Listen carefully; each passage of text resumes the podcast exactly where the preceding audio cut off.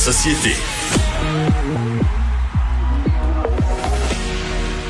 Bonjour Anaïs. Bonjour Anaïs qui est plutôt d'avoir une série de sujets, presque une chronique spéciale aujourd'hui, parce que si on veut de la culture, ça prend des lieux de diffusion, ça prend des salles de spectacle, et tu t'es vraiment penché là-dessus. Euh, bon, eux aussi se penchent sur leur propre sort ces jours-ci. Mais absolument, et là c'est une situation qui est extrêmement euh, complexe, difficile. On en parle d'ailleurs euh, aujourd'hui dans le journal de Montréal, la nouvelle association de salles de spectacle indépendantes du Québec, qui regroupe quand même une trentaine de salles. Et là, on n'est pas seulement à Montréal, donc il y a le Lion d'Or, le Club Soda, mais autant les Zénith de Saint-Eustache. Donc vraiment au ratisselange. Ce sont les salles indépendantes qui ont décidé de travailler de pair pour euh, se faire entendre en fait du gouvernement. Et j'ai parlé avec Michel Sabourin qui opère le club Soda depuis 1983.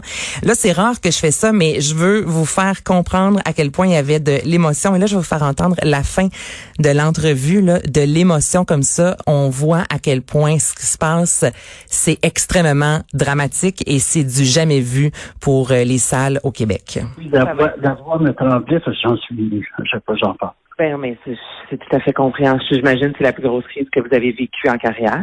Oui. Ça fait 40 ans que je suis dans le métier. J'en ai vu de toutes sortes, mais celle-là, euh, on la voyait pas venir.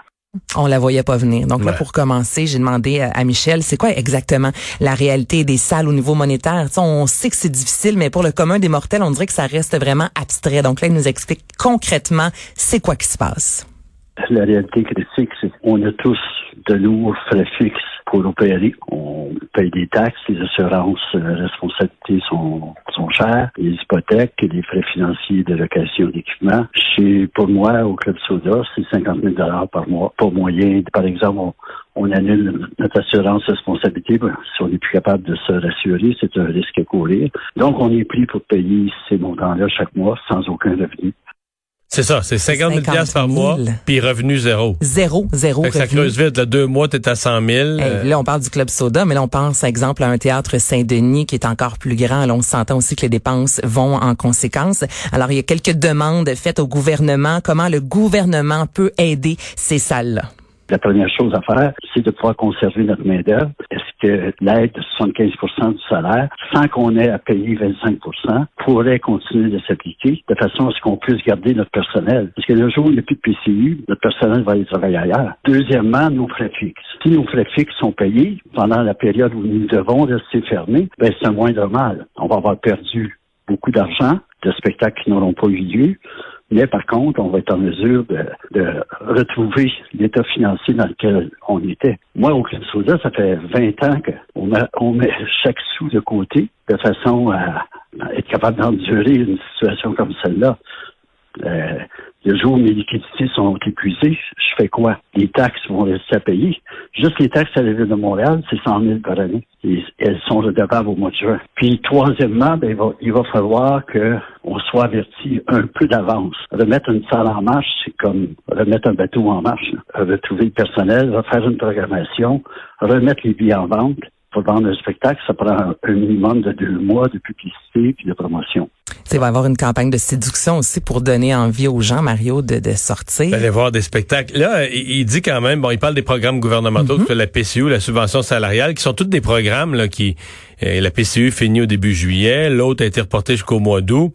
Dans le cas des salles de spectacle, j'ai l'impression qu'on c'est comme si on n'est pas dans le même genre d'échéance. Toutes les mesures ont été mises en place pour une situation d'urgence quelques mois.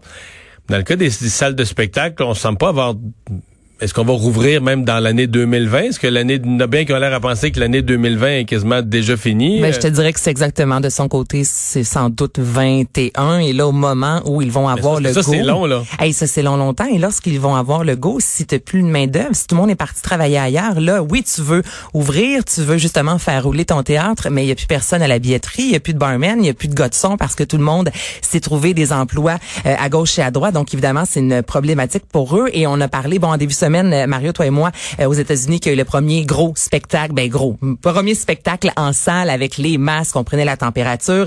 Et là, je lui ai posé la question, est-ce que vous croyez vraiment, Monsieur Sabourin, que c'est possible d'ouvrir des salles à faible capacité comme on entend parler depuis déjà quelques semaines? Les gens du métier qui disent ça ne tiennent pas compte des artistes. L'artiste a ses coûts doit engager ses musiciens. en général, 50 à 60% de la recette d'un spectacle sert à payer l'équipe d'artistes, le, fait qu'ils sont sur la route, le fait que l'autre partie sert à, payer les frais des salles.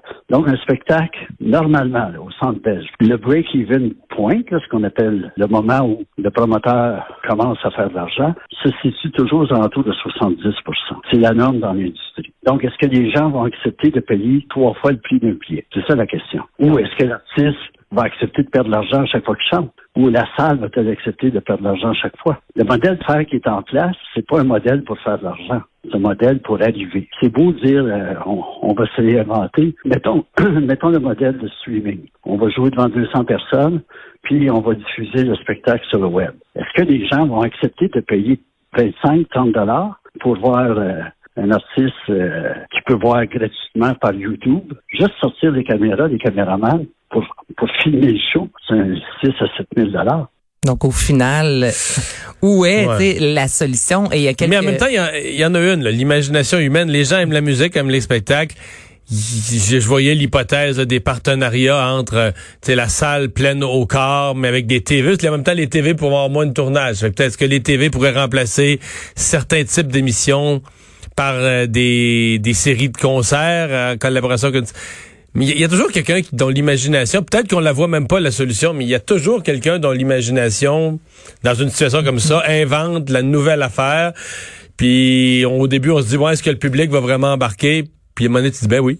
Ben, et on voit que de plus en plus d'artistes qui le font, tu sais, qu'il qui vont le faire pour euh, la fête nationale, qui vont vendre euh, des billets pour un spectacle ben, sur le ceux qui l'ont fait ont vendu des 8, 900 billets, 1000. Ça fonctionne. À Québec, le, premier euh, à l'Anti, le, le, le, resto bar, là, si je me trompe pas, ça a été 400 billets en un samedi seulement. C'est aux alentours de 10 dollars le billet. Donc là encore là, tu sais. Il me semble que vu un autre groupe qui en a vendu 800 quelques. Ben là, c'est parce que presque à chaque semaine maintenant, donc Serge, il y a plusieurs artistes qui vont euh, en qui vont faire des performances live et les gens se connectent sur leur leur, euh, leur hmm. ordinateur, leur cellulaire et consomment et déboursent. Mais là, il y a une différence entre débourser 10 dollars, 15 dollars et payer un billet virtuel, exemple, à 55 dollars. Je, je sais pas à quel point c'est ça, à quel point c'est réaliste. Et pour terminer, je lui ai demandé euh, quelles sont vos craintes, quel serait le pire scénario envisageable? Est-ce qu'il va rester de l'aide pour nous? Euh, ça, c'est dommage de perdre des salles. Moi, je donne l'exemple. Euh, dans les années 70 et 80, il y a eu ce qu'on appelle la crise du cinéma, c'est-à-dire que les grands cinémas de 1000 places, le modèle d'affaires du cinéma était changé avec l'arrivée de la télévision. Et tous les grands cinémas, ce qu'il y avait sur la rue Sainte-Catherine, le Parisien, le Lose, le Capitole, il y avait, il y avait une quinzaine de grands cinémas à Montréal.